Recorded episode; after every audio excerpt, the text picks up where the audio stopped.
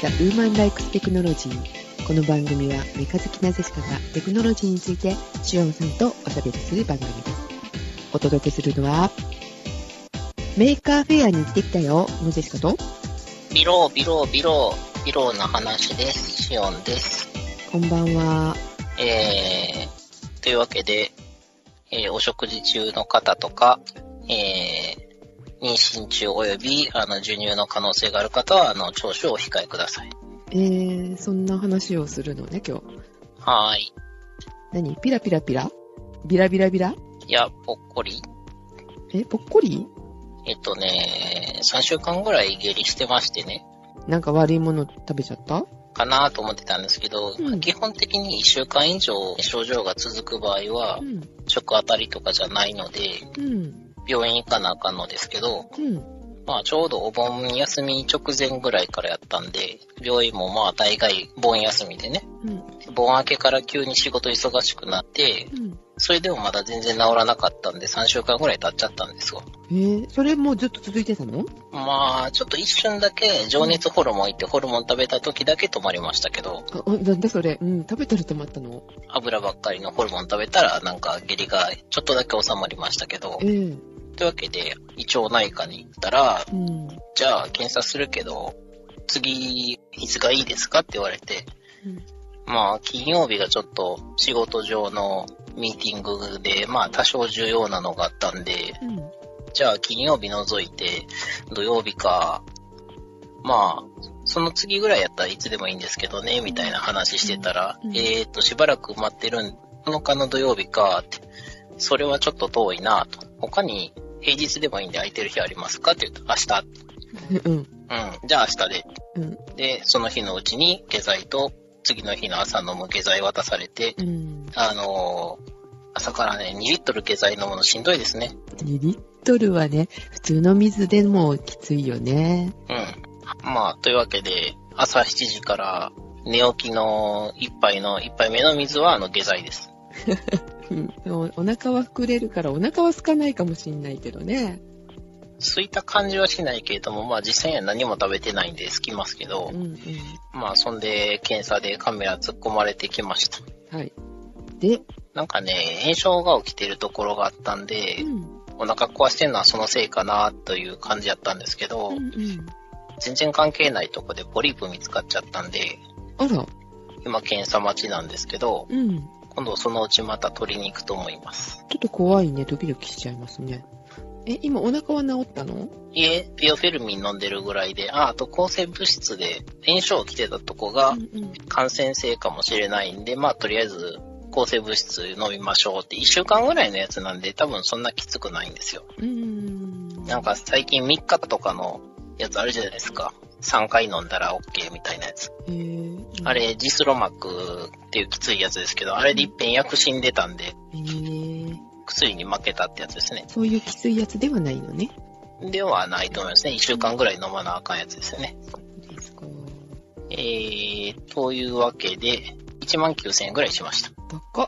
3箇所組織取られて検査に回ったんで、多分検査代が結構いるんじゃないかなと思ってますけど。そんなにするんですね。まあ、次取りに行ったら多分10万円ぐらいすると思いますけど。うん、うんああ、でもまあ戻ってくるからね。そうなの？なんか入院費がいるんで、一泊入院かなんかになると思います。お大事に。はい。というわけで、 Maker Faire？ Maker Faire で、ミュウ先生に会ってきたんですが、誰ですか？新聞って面白い聞いてる方は、あ、あのミュウ先生ねって覚えてくださってる方もいらっしゃるかもしれないんですけど、ちょうどね、えー100回記念の時に出ていただいた宇宙の話をしていただきました、ミュウ先生。今ある大学の先生をされてるんですけども、宇宙の大学。宇宙の大学、うーん、ちょっと違うかな。宇宙はちょっと関係ないかもしれないんですけど、あ、まあ関係ないことないね。関係あります。うん。まあ、まあ、あるその大学の出展があるので、っていうのをね、ちょっと Facebook で見ましたので、はい。ビッグサイトでね、8月の5日だったかな、5日6日をやってたんですけれども、はいはい。え、ビッグサイトってね、ジェシカ行ったことなかったので、ん？そうなんですか？あ、しおさんある？あ、あるかな？あの、あれですかね、そうそう、コミケがちょうど春見からビッグサイトに変わったぐらいの時に行きましたね。まあ、広いところでしたね。そうそう、通常のイベントだったら全然いいんですけども、うんあのコミケとか行く時はちゃんと攻略法をあの考えてから行かないと偉いことになるんで。うん。それほど広かったんですけど、ちょうど夏休みでいろんなイベントがやってまして、私はその Maker Faire だけのつもりで行ったんだけども、あの、はい。桜と一緒に行ってたのね。はいはい。アクセサリーとかいろんな展示をやってるところがま別のところにやってたので、桜はいそっちの方に行っちゃって、うバラバラで行ってきました。で、あん。どうの、でした？先生に会うだけのつもりだったんだけど、めちゃめちゃ面白かったので、これは一日時間を取るべきだったなうんうん。全部見切れなかった、 Maker Faire。あどういうのをやってるかっていうと、あ。うん。あの、メーカーさん的なの、大きいところもやるんですけども、もう個人的にやってる人たちも多くって。テクノロジーを駆使したもの、はい。駆使しなくてもいいかな。ユニークなものだったら出展できる感じの。小さいブースがいっぱいあるんですよ。はい。だから一個一個見ていこうと思ったら本当に丸一日かかるかなって感じの。そもそも何の展示なんですか？何でもあり。本当に何でもあり。雑な。えっ、と、クレープを作る機械もあるし、バイブでうん。お絵描きをするソフトを体験させてくれるところもあり、はいはいはい。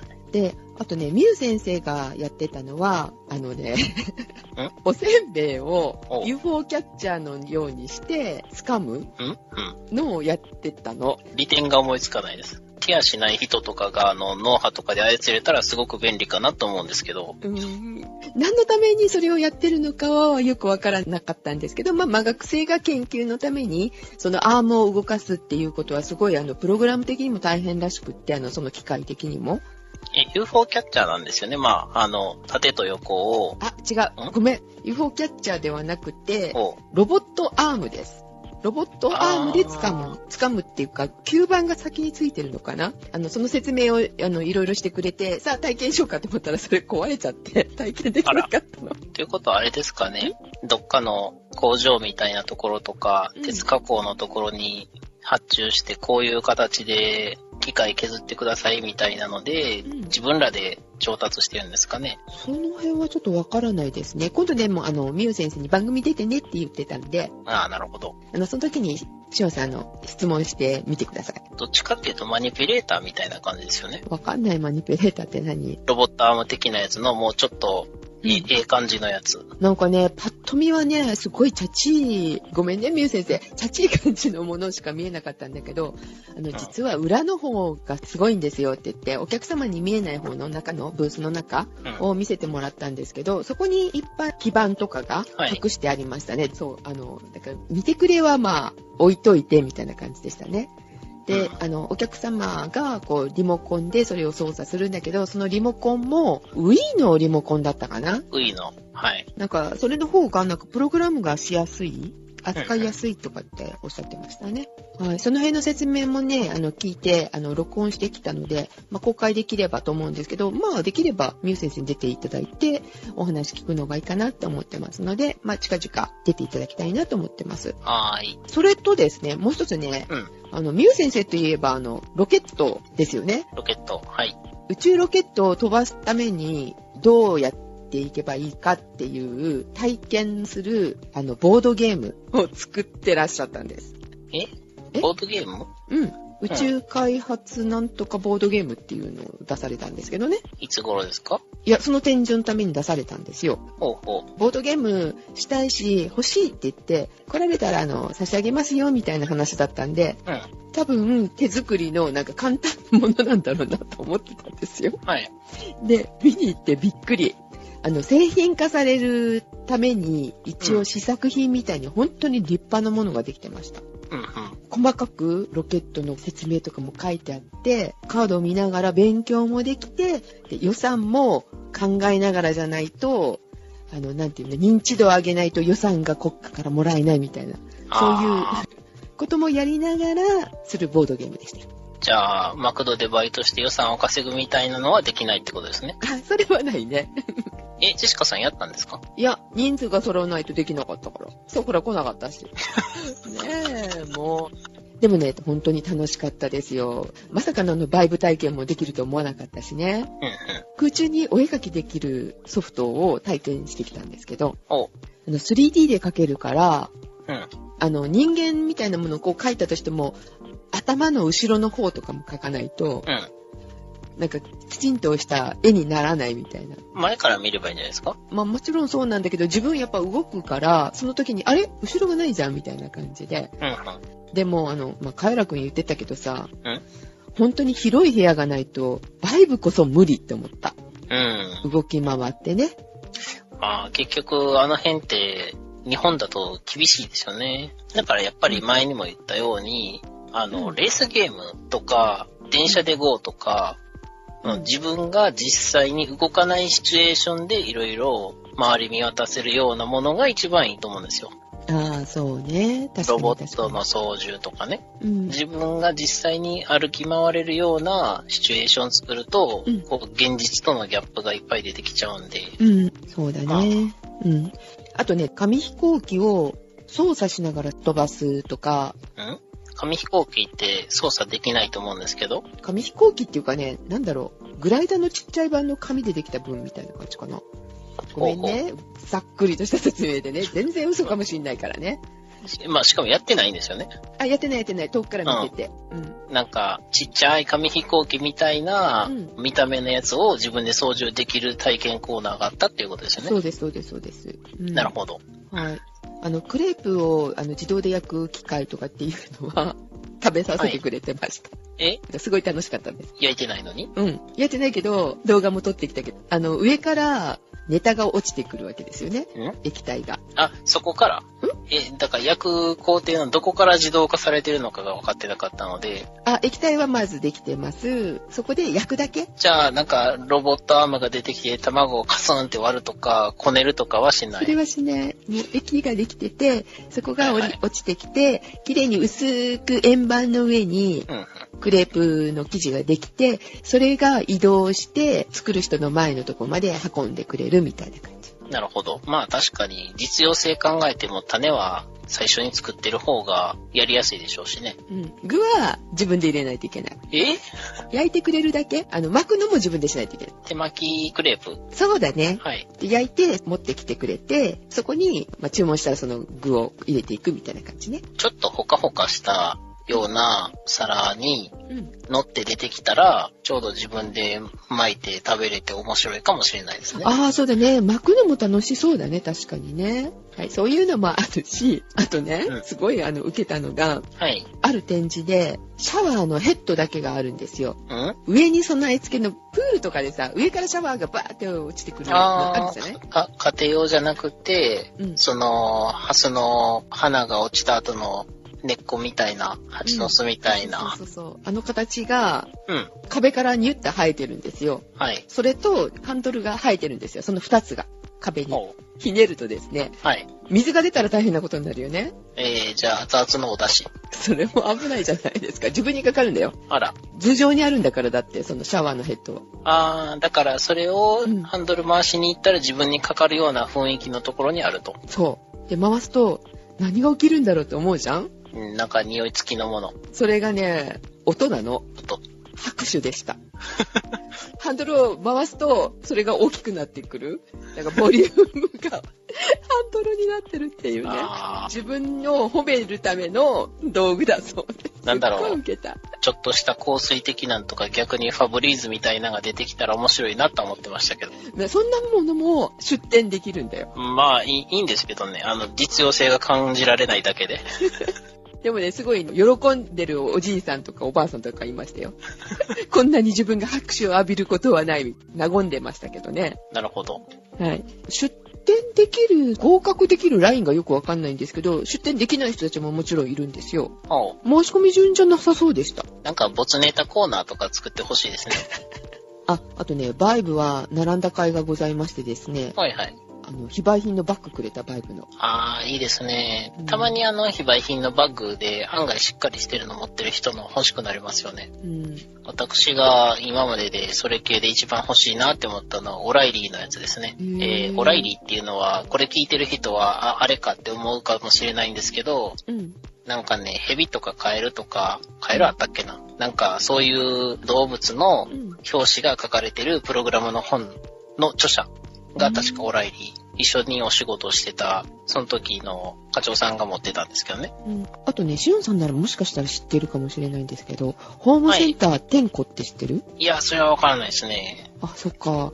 なんかね、連載終了から6年って書いてあって、そのホームセンター天子っていうののコラボで、工具のちっちゃい版ミニチュアの、はいはい。どのくらいだろう？1センチぐらい ?2、3センチ ?2、3センチ、3センチじゃないかな ?2 センチぐらいかなうん。そう、ラジオペンチとかね、ハサミとか。実際動くの、モンキーレンチとかも、うん。部品が動くんですよ。まあだから、モンキーやったら回したら、あの、幅が狭くなったり広くなったりっていうのが、2センチぐらいかなっていうので、うん。あるってことですね。そうそうそうミニチュアの、すごい成功のやつで、万力とかもありましたしね。ああ、で、うわ、このセット欲しいわと思ったら、あの、数万しましたので、ちょっと買えなかったですね。完成度高かったら高いでしょうね、確かに。ハサミとかも本当に普通に切れるんですよ。すごい成功でした。はい、そういうものもね、展示されておりました。なるほど。えやっと夏休み終わっちゃったよ、それで。もう9月ですよ。8月取れなかったね。遊びすぎたかな。私はマイクラやりすぎですね。マイクラ？みんな知ってるかな？まあ、知ってるのはみんな知ってると思います。はいえーっ、とね、なんか、確か世界で1億本ぐらい売れたんでしたっけ？ののマインクラフトっていう名前のゲームなんですけど、えー何をするゲームかというと、何をしてもいいゲームです。釣りしててもいいし、うんラスボスのドラゴンに倒しに行ってもいいし。で、基本的には建造物を作ったり、あ、ゲームもできるのね。ゲームというか、あの、モードがあって、うん。クリエイティブモードと、うん。とサバイバルモードっていうのがあって、うんクリエイティブだと、まあ、言えば何でもできるんですよ。うん。サンドボックスゲームって言って、まあ、サンドボックスお砂場ですね。うん。なんで、あの、いろんなものペタペタ素材がいっぱいあって、それをこう組み合わせていろんなものを作ったり。うん中には、その、電気じゃないんですけれども、中のゲーム内だけの電気みたいな回路がありましてね。はい。うん。それで、あの、スイッチをつけて、なんか自動扉とか、自動モンスター殺戮マシンとかね、を作ることができますと。うん。で、私もこの収録直前まで、うん。自動で、あの、雲のモンスターが出てくる場所見つけたんで、うん。雲を始末して、あの、雲のアイテムを自動的に収集する仕掛けを作って、今ほったらかしてます。そういうこともできるわけね。そうそう、壁で囲い込んでね、水流したらモンスターはその水に流されて、ズワーっと一方向に押しやられるんですよ。うんうん。で、それで一箇所に固めて、うん。押しやられた先に、あの、溶岩を流すことができるんで、うん。溶岩を流し込んどいて、うん。やってきたモンスターがジュー、ジュー、ギャー、ギャーって言いながら、あの、死んでいく。そういう仕掛けを作ったってこと？そうそう。で、それを、が、まあ、ちょうど雲のモンスターなんで、雲倒すと雲の糸とかが手に入って、で、その糸で、糸と棒で釣り竿を作ったりとか、うん。まあ、あとは、あの、交易品ですね。交換したりとかいろいろできるんで、まあ、ざっくり何するかっていうのはそうなんですけれども、ツルハシ持って、鉱山の中に鉱石掘りに行くのが大好きな人は、あの、おすすめです。鉱石が出てくるの？掘ったら。はい。基本的にはいろんな素材のツルハシとかシャベルがあって、うん。ある程度以上の硬い鉱石は、ある程度以上の硬いツルハシとかでないと掘り出せないんですよ。え、じゃあダイヤモンドとかも出てくるの？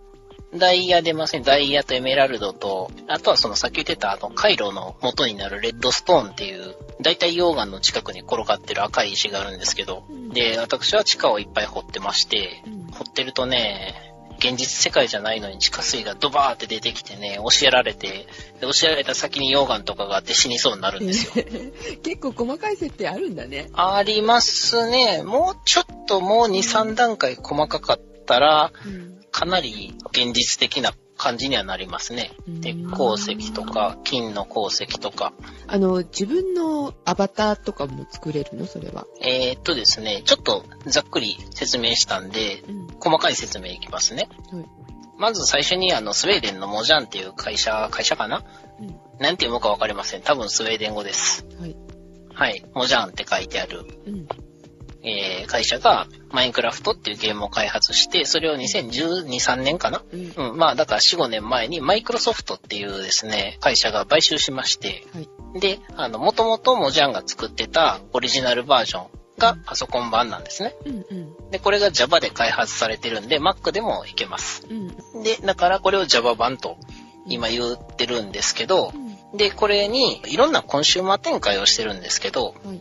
それはマイクロソフトとかが主導でいろんなところに、それこそ Wii U とか、うん。Xbox とか、プレステとか、ポータブルエディションって言ってスマホ版ですね。うん。で、Android アプリでもできると。うん。っていうのがあって、で、今のところ多少クロスプレイはできるんですけれども、うん。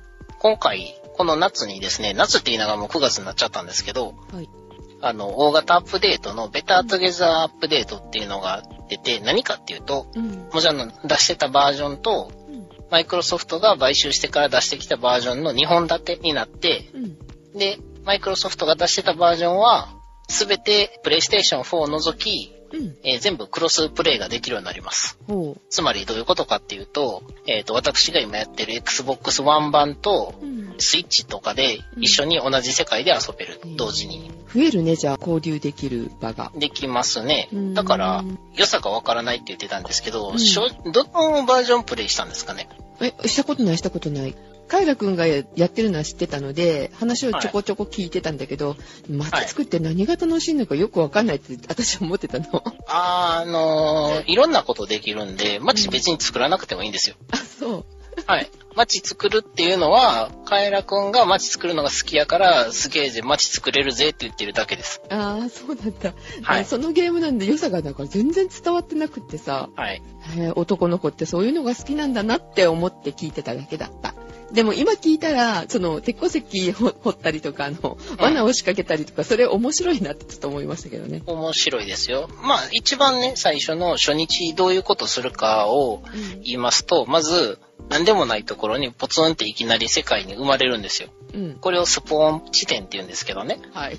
あの、スポーンっていうのは、生まれる場所みたいな感じの用語で、元の語源とかちょっと調べたことないんですけど、例えば、ゲーム内とかで死んだ時に復活する地点をうん、リスポーンポイントとかスポーンポイントって言われますね。うん、で、ゲームによってはそれがかっちり決められてて、うん。だからモンスター倒したら、その倒したら減るじゃないですか。うん。でも一定数モンスターがあの出てくるみたいなゲームだったら、うん。もう一遍そのリスポーンポイントに行ったモンスターがパッて出てくるわけですよ。あはい。まあそういうのをリスポーンとか、えリスポーンはもう一度ですね、スポーンするっていう、うん。っていうところに生まれて何をしなきゃいけないかというと、はい。何でもできるんですけど、まず手持ちのアイテムが地図しかないので、はい。地図を開きますと。うん。地図開いたら座標が出ているので、うん。まあ、とりあえずメモしますみたいなね。うん。で、その後、木を手でどついて、うん。あの、木を切るんです。はい。手で。はい。そう、こ、ここね、正直あの、土を掘って、うん。一定のその確率で、うん。いい感じの石とかが見つかって、石斧とかが取れたらいいなと思うんですけどう、ん。まあ、とりあえず手で木掘るんですよ。はい。手で木を掘ります。はい。そうそう。そしたら、木で作業台っていうのができるんですね。うん。自分でいっぱいいろんなもの作れるんですよ。はい。レシピがあるんですけど。はい。で、作業台ができると、さらに作れるものが増えるんで、うん。木のシャベルとか木のツルハシとかを作って、今度石掘りに行きますと。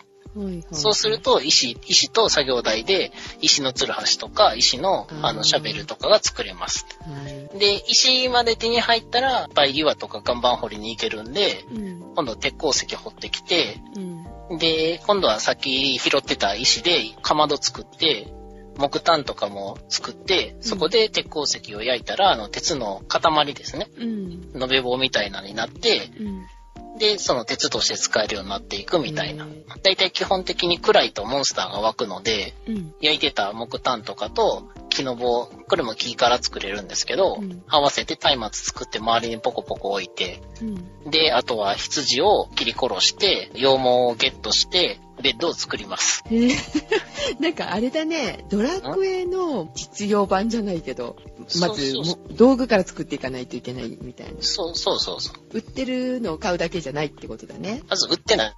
全部作る、作りますね。まずほら、モンスター倒して、ドラクエだったらモンスター倒してお金稼いでお金で買っていくみたいな感じだけど、それがお金じゃなくって、お金を儲けるためにはどうしたらいいかっていうところ。いや、お金の概念が基本ないですね。あ、そうなんだ。あの、お金っていうより物々交換か。物々交換ですね。あうの、ん住民とかもいるんですけど。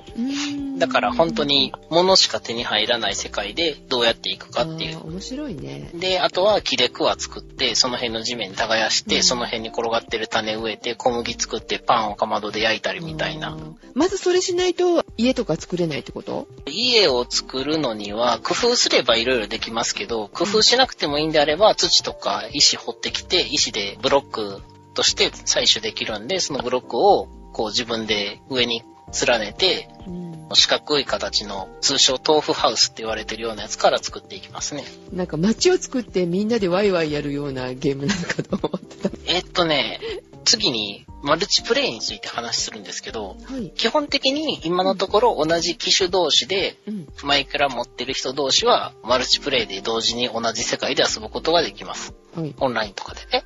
うん。で、一番特徴的なのは、うん。マイクラでオンラインでマルチプレイしてるのにみんな無言っていうのが特徴です。あ、会話ないの？チャットとか。ないですね。いや、あるんですけど、うん。あるけど、やらない。あ、そう。つまりみんな黙々と自分の作業してるんですよ。黙々って。大丈夫。社交性は生まれない。やばくない？そうそう、だから、あーごめん、あの、鶴橋足りひんわ、みたいな話をしたら、あー鶴橋あるある持っていく、みたいな会話があって、うん。じゃあ、じゃあって言って畑しに行く人もいたら、溶岩を地下から組み上げてくる人もいるみたいな。そういう会話はちょっとあるのね。ありますあります。ああるけど、あの、みんな自分の作業にずっと没頭するから、あの、ずっとキャッキャキャッキャワイワイやることがないっていう。ああ、そういうことか。はい。え、特定の人ともう一回会うとかいうことはできるの？それ。普通の友達同士のプレイだったら、うん。大丈夫と、リアル MS のがあって、レムルズってよ読むらしいんですけど、うん。えっ、と、スペルがリアル MS ですね。多うん分リアルマインクラフトサーバーかなんかかなと思ってるんですけど、うん。っていうのは、あの、オンラインのうん。レンタルサーバーサービスでマインクラフト専用のはい。お金払ってサーバー借りると、うん。24時間その世界がずっと、そのモジャンが運営してて、いつでも誰でも繋ぎに行けますと。うん。っていうので、交流できるんですね。自分のサーバー持ってる人とかいるみたいだもんね。そうそう、それもできるんですけど、うん自分のサーバーを持ってるようなのっていうのは、えー基本的に Java 版、一番本家のやつです。うん。なので、あの、その他のコンシューマー版でやろうと思ったら、うん。レムルズで借りる方が楽ですね。うん。だいたいサーバー立てると、まあ、簡単に言うとセキュリティの問題とかいっぱい出てきて、めんどくさいんで、うんそれだったらまあ、半年5000円ぐらいなんで、1ヶ月1000円ぐらいです、だいたい。うんうんうんそれだったら自分でサーバー立てる知識があって、セキュリティもバッチリだぜっていう人以外は、まあ、借りた方が楽じゃないかなと思いますね。なるほど。で、その、レムルズに、うん。今度全機種プレステ除くが対応しますと。なんでプレステ入れんかったかね。えーまあ、それはあの、大人の事情ですね。そうですか。はい。まさしく大人の事情です。なんか、セキュリティの問題がとかって言ってるみたいですけど、うん。まあ、セキュリティが弱いのはソニーの方なんで、うちのところは、あの、とてもじゃないけど、あなたのところにつなぐだけのセキュリティの余裕がありませんっていう意味なのかなって思いながら聞いてましたけど、うん。前から PSN、あの、セキュリティ的にボコボコにされてましたからね。うん。で、えっ、と、最終的には、で、名前が統一されて、マインクラフトっていうので、うんマイクロソフト版が統一で、うん。で、本家のモジャンが作ってたやつは、うん。マインクラフト Java エディションという名前で継続と。で、住み分けとしては Java エディションは本当に何でもできて、うん。さっき、あの、ジェシカさんが言ってたアバター的なやつというよりはもう、キャラクターそのものを作れるので、うん。世界の好きなブロックも自分で作れるので、うん。あの、もう何でもかんでもありなのが Java 版です。じゃあ、ジャパパンの方がおすすめ？そうですね。で、Java 版を1個買うと、Windows 10エディションって今呼ばれてるうん。マイクロソフト版の方が無料ダウンロードできるので、あ、そうなんだ。なので Java 版を1個買えば、とりあえずどっちも持てます。おーとりあえずは、パソコンで良ければっていう点があれば。ちなみに、いくらですか？おいくら？えー Java 版が3000円ぐらいで、うん他の、えっ、と、据え置き型コンシューマー版がだいたい3000円ぐらいで、スイッチ版がちょっと高くて4000円弱ぐらい。で、えっ、と、PE が安くて800円ぐらいですね。ポケットエディションスマホでやるやつです。まあ、あの、あんまり時間かけずにちょこちょこ、ちょこちょこって、あの、できる感じ？ずっと、あの、1時間やらなきゃいけないみたいな感じじゃなくて、まあ、10分でもできる？10分はきついですけど、まあ、あの、時間区切って、きちんと節度を持ってプレイできる人であれば、それでいけます。うん。まあ、私は、あの、節度がないので、あの、日常生活に支障をきたしてます。そう。そんなにのめり込んでんだ。そうですね。リリース当初から知ってはいたんですけど、うん。なんかでも四角いしなって思って、特に何もしてなかったら、うん。この間ですね、良い子のマインクラフトでサバイバル生活っていう動画が任天堂チャンネルで出てまして、うんあ、良い子っていうのは芸人のコンビ名ですね。はい。あの、ネタとか好きなんで見たら、うんめちゃくちゃ面白かったんですよ。あ、ちょっと見てみよあれはおすすめですよ。めちゃくちゃ面白いです。う。だからそれやると、またスイッチでし始めそうな気がするな、でしか。あ、でも、だから、スイッチでやったら、うん。Xbox 版で遊んでる私と同じ世界で遊べるじゃないですか。ああ、そうだね。今度からね。まだできないですけど。うん。やってみようかな。まあまあ、一遍、問題なかったら、みんなで、どうせ快楽持ってるんでしょ？うん。じゃあ、あの、次のウーテクの収録は、あの、マイクラのなんとかワールドで、みたいな。それも楽しいかもしれないですね。はい。で、あの、みんな、あの、公開してるんで、見に来てねって言って、あの、うんパンパンになるっていう。ああと、あの、あれです。古い、レガシーなやつは対応しないです。Wii U 版とか、プレステ3版とか、Xbox 360版は、うん。今回のアップデートには対応しないです。そうなんですね。はい。うんもう性能がありますからね、うん。マップサイズっていうのは決まってまして、はい。マップサイズパソコン版は無限なんですよ。うんだから、マップの容量が、例えばレムルズだったら、うん現在は5ギガまでのマップは、あの、対応してますみたいな。だから、マップのサイズが5ギガバイトを超えることがあるっていうことですね。うんで、えっ、と、古いやつは 500×500 とかなんで、うん。ちっちゃいんですね。で、性能もまあ、あの、無限とか、そんなマップで5ギガとか使えないですし、えーちなみに PE ですね、ポケットエディションもマップのサイズ無限なんですけど、無限とは言いつつも、マップを無軌道に広げまくってたら、セーブデータが何十メガとかでいって、読み込み不良になって、あの、使えなくなるっていう、単純に悲しいことになります。そうそう。マイクラっていろんな石出てくるんですよ。うん。うん。うん、通常の石以外に、うん例えば花崗岩とか、うん。安山岩とか、ううんん、戦力岩とか、うん。あとは黒曜石、黒曜岩とか出てくるんですよね。うん。ちょうど今日ですね、その石の博物館に行って、大鉄鋼を買ってきました。大鉄鋼ってあの、金色？金色、ちょっと沈んだ金色みたいな感じの、うん。あれですね。なんだっけ？大鉄鋼って何に使えるんだったっけ？ちょっと見たら金に似てるけど、はい、金じゃないですよ。この間アニメでなんかそれ言ってたんだよね。金は何の使い道もないけど、この大鉄鋼はなんか使い道あるんだよね。なんだろう、メッキとかかな。まあ、そりゃ、何かあるかもしれないですけど、うん。そんなもん買ったんだ。そうそうそう。なんか一個買おうかなって思って、うん。いろいろ悩んだ挙句、大鉄鋼になりましたよ。うん。大鉄鋼のやつでも、うん石からうん。もう真四角の立方体がはみ出してるようなやつ。うん大鉄鋼を今検索してますね。あ、よくわかったね。はい。はい。そしたら多分イメージ図に出てくると思うんですけど、うんなんかあの真四角のやつがピロって出てるような。はだから、キューブが岩に埋まってるような感じのやつがあるあ。んですね。ああ、はい。うん。あれを買いました。あ、綺麗。なんかいろいろ見てて、あの、ホタル石か桜石が可愛いんですけど、うん。桜石はあの断面が桜の花びらみたいな感じになってて、ややピンク色で、ホタル石っていうのは、なんでしょうね、いろんな色があるんですけど、うん半透明ぐらいのうん。八面体か。ううんん。じゃあ四角錐を二つ上下反対にくっつけたような感じの形してるんですね。うん。で、その三つがまあ一番可愛いなと思いながら見てて、うん。とりあえず今トイレに飾ってます。そうなんですね。はい。なんかいろいろ書いてありますね。うん？うん、大鉄鋼をちょっと今調べたんですけどね。はい。鉄と硫黄からできてるんですね、これ。ああ、多分そんな感じですね。え、叩くと火花が出るって。いや、叩かないですけど。いや、あの、火をつけられるっていう意味ではいいかもしれないね。いざという時。まあ、ああらゆる文明が、あの、ついえた時には非常に役に立つと思いますけど、はい。火打ち石にできるんですね。はいまあ、で、あの、さっき出たマイクラに出てくるような岩もほとんど置いてましたよ。勉強になるな、スマイクラも。じゃあちょっとあの、スプラトゥーンが落ち着いたらマイクラ買ってみようかなと思います。はい。あの、話変えても大丈夫？はい。あ、大体言われました。そう。久しぶりにスイッチを入れたらですね、はい。電池のレベルが、ゲージがあるじゃないですか。はいはい。目に見えて、トーって減っていくんですよ。ほ何分も持たずに切れてしまうので、放置してたからなんか、バッテリーおかしくなったのかなと思って、う。うん。修理出したらはい。基板がダメだったそうです。あれですね、バッテリーの量を測るところは基板ですからね。ああ、そうなんですね。あ、もう一点、あの、でしかあります。よろしいですかね。はいはい。あの、シオンさんはうん、車のバッテリー上がりの対策って何か、あの、ケーブル積んだりとかされてますか？いや、携帯では持ってます。なるほど。え？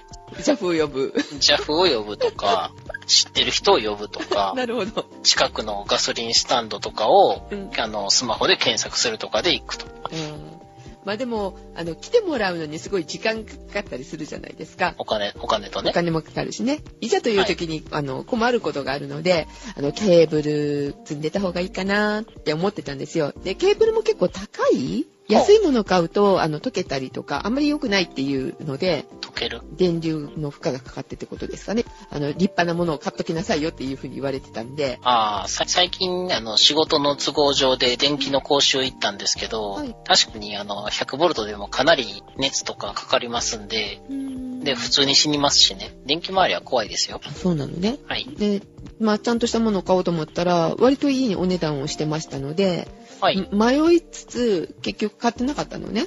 はい。でも、あの、ナビをプデさせるために、で エンジン切ったまましてて、バッテリー上げたっていう事件がございましたので、はい。あの、やっぱりなんか、積んどかないとやっぱりダメだよねって、いざっていう時困るからって思って、ちょっと調べてたら、はい。ジャンプスターターっていうのがあって、うん。で、このジャンプスターター何者かと言いますと、モバイルバッテリーみたいなの？うん。あ、車用のみたいな？そうそうそうそうそう。はいはい。それでエンジンかけられる。バッテリー代わりをしてくれるっていう。そいつ自身の電源はどうなるんですか？電源はあの、充電、USB で充電。?USB なんだ。うん。で、スターターそれだけに使うことって本当に緊急時だから、あるかないかわかんないじゃない、うんそれのためだけに持っとくのももったいないじゃないですか。はい。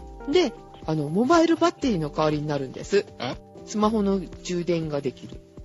あー、スマホも充電できるし、車もイグニッションスタートできると。そう。で、えっ、と、これね、1万800ミリアンペアアワーの容量でした。割と普通ぐらいですね。それで3000いくらぐらいだったらありでしょ？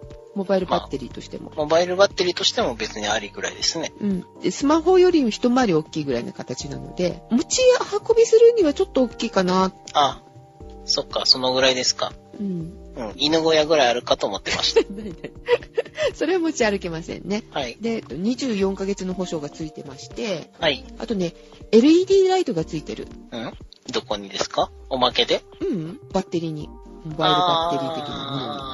はいはいはい。あーたまにありますね。スイッチを押すとライトがついて、そうもう一回押すと消えてみたいな。そう。懐中電灯代わりにもなるし、あの、点滅して緊急時のものにもなるし、みたいな。うん。まあ、夜作業するのにはこれあった方が助かるよね。まあそうですね。と、この製品ですね、ビートイットジャンプスターターっていうものでした。英字で B-E-A-T-I-T ですね。 BEATIT。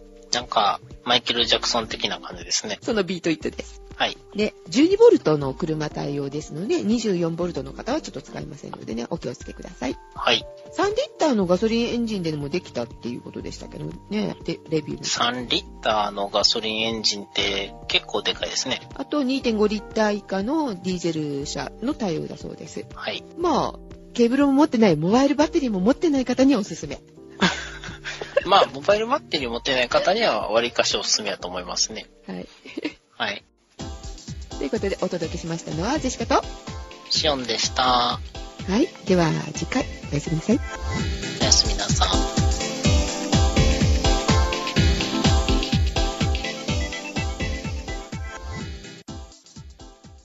静岡にコストコができたんですよ。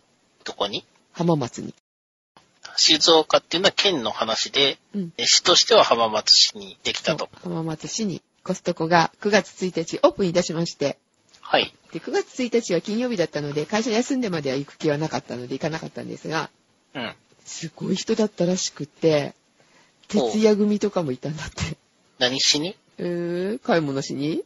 ココストコってあれでしょ？なんか会員制かなんかの3000円ぐらい払って買い物する権利をあの買えるっていうやつでしょ？そうですよ。入るときにはそのカード見せないと入れないっていうとこですよ。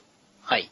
で、入場するのに徹夜組がいて、中に入ったら入ったで、カートをもらうのに30分から1時間待ち。コストコそんなに珍しいかなあの、田舎にできたからじゃない？兵庫県2カ所ありますよ。静岡はね、愛知に出ないとないかな。うん。浜松って愛知県結構近いんじゃなかったでしたっけ？うん。だからこっちの人割と愛知に買いに行ってたみたいだけど、まあ地元にできたし、割とコストコってほら、なんか離れたとこにあるじゃない？街より。まあ、街のど真ん中にはないですね。ないよね。うん。でも浜松割と街の中なのよ。ああ、それはいいですね。いいけどね、迷惑。うん？渋滞で。うん。ただでさ、あの、渋滞する道沿いにちょっとできたので、大渋滞起きたみたいでね、航空写真載ってましたけど、すごかったですよ。で、それを聞いてたので、もう行くのやめようかなと思ったんだけどさ、オープン2日目も絶対美味しいと思って、入場制限もかかったらしいから、チャリで行ってきました。はい。まあ、様子見で買い物するつもりなかったので、コストコで買うとほら、大量に買うじゃない？いや、行ったことないんでわかんないんですけど、うんだいたいコストコの利用方法は、うん。妹とかに、うん。あ、行くんやったらついでにあれ買ってきてっていう風に利用してます。いや、自分は行かないけど、行ってもらってる。そうそうそう。ちなみにおすすめは、あの、うんアルコールですね。アルコール安いんですよ。日本の酒屋さんにはなさそうなあの、大きい容量のウイスキーとかある。1リッターぐらいな感じ。あバーボンも普通だったら720なのに、あれ ?1 リッターじゃないこれって思って。あ、うんうん。ジュースとかも大きいですね。ガロン売りしてますよね。ガロン。ななので、自転車じゃ無理だろうなと思ったけど、前かごにま乗せて後で行くかなと思って、一応準備だけはしていった。で、入れないかもしれないし、まあ、カートを押すこともないしと思ったら、空いてたのめっちゃ。二日目？2日目。初日だけじゃないですか。あの、2日目もおーっと思ったのかな。早めに入れたらしい。オープン前倒しでオープンさせたんだって。で、カートもいっぱい余ってて、はい。あ、じゃあもうカードももらっていこうと思って、カードを持って、前かごに背中に背負い、帰りましたけど。あの、なんだっけ、ベーグル買ったりとかもしたから、結構な荷物でしたけどね。結局いっぱい買ってるじゃないですか。買った買った。車で行けばよかったなと思ったら、駐車場も結構空いてた。あの、新聞に脅されましたね、報道に。ああ、初日はすごかったんでしょうね。ちょっと二日目とのギャップがひどいですけど。ひどいよ、本当に。カートを押す隙間すっごいあったしね。ただ、あの、肉売り場がすっごい渋滞してて、肉。安かったんでしょうね、きっとね。混んでるところはカートを押すのめんどくさかったので、カートを隅っこに置いて、私だけ一人だけシュシュシュシュッとすり抜け、欲しいものだけ手に入れ、カートに運びみたいなことやってましたけど。ああ、カートが大きすぎるからね。あれですよね。アメリカンなサイズですよね。そう、めちゃめちゃ大きい。デッドライジングっていうゾンビゲームで、カートに武器をこうくくりつけて、カートを押して、ズバズバズバーって倒していくやつやってましたけど、でかいなって思いながら。だから、あの、最初ベーグルだけが乗ってて、はい。あっちこっちこう回ってるうちにどんどんどんどん増えてって、カートいっぱいになっちゃいましたけど。お気をつけください。危険です。コストコ。コストコ情報でした。はい。おやすみなさい。おやすみなさい。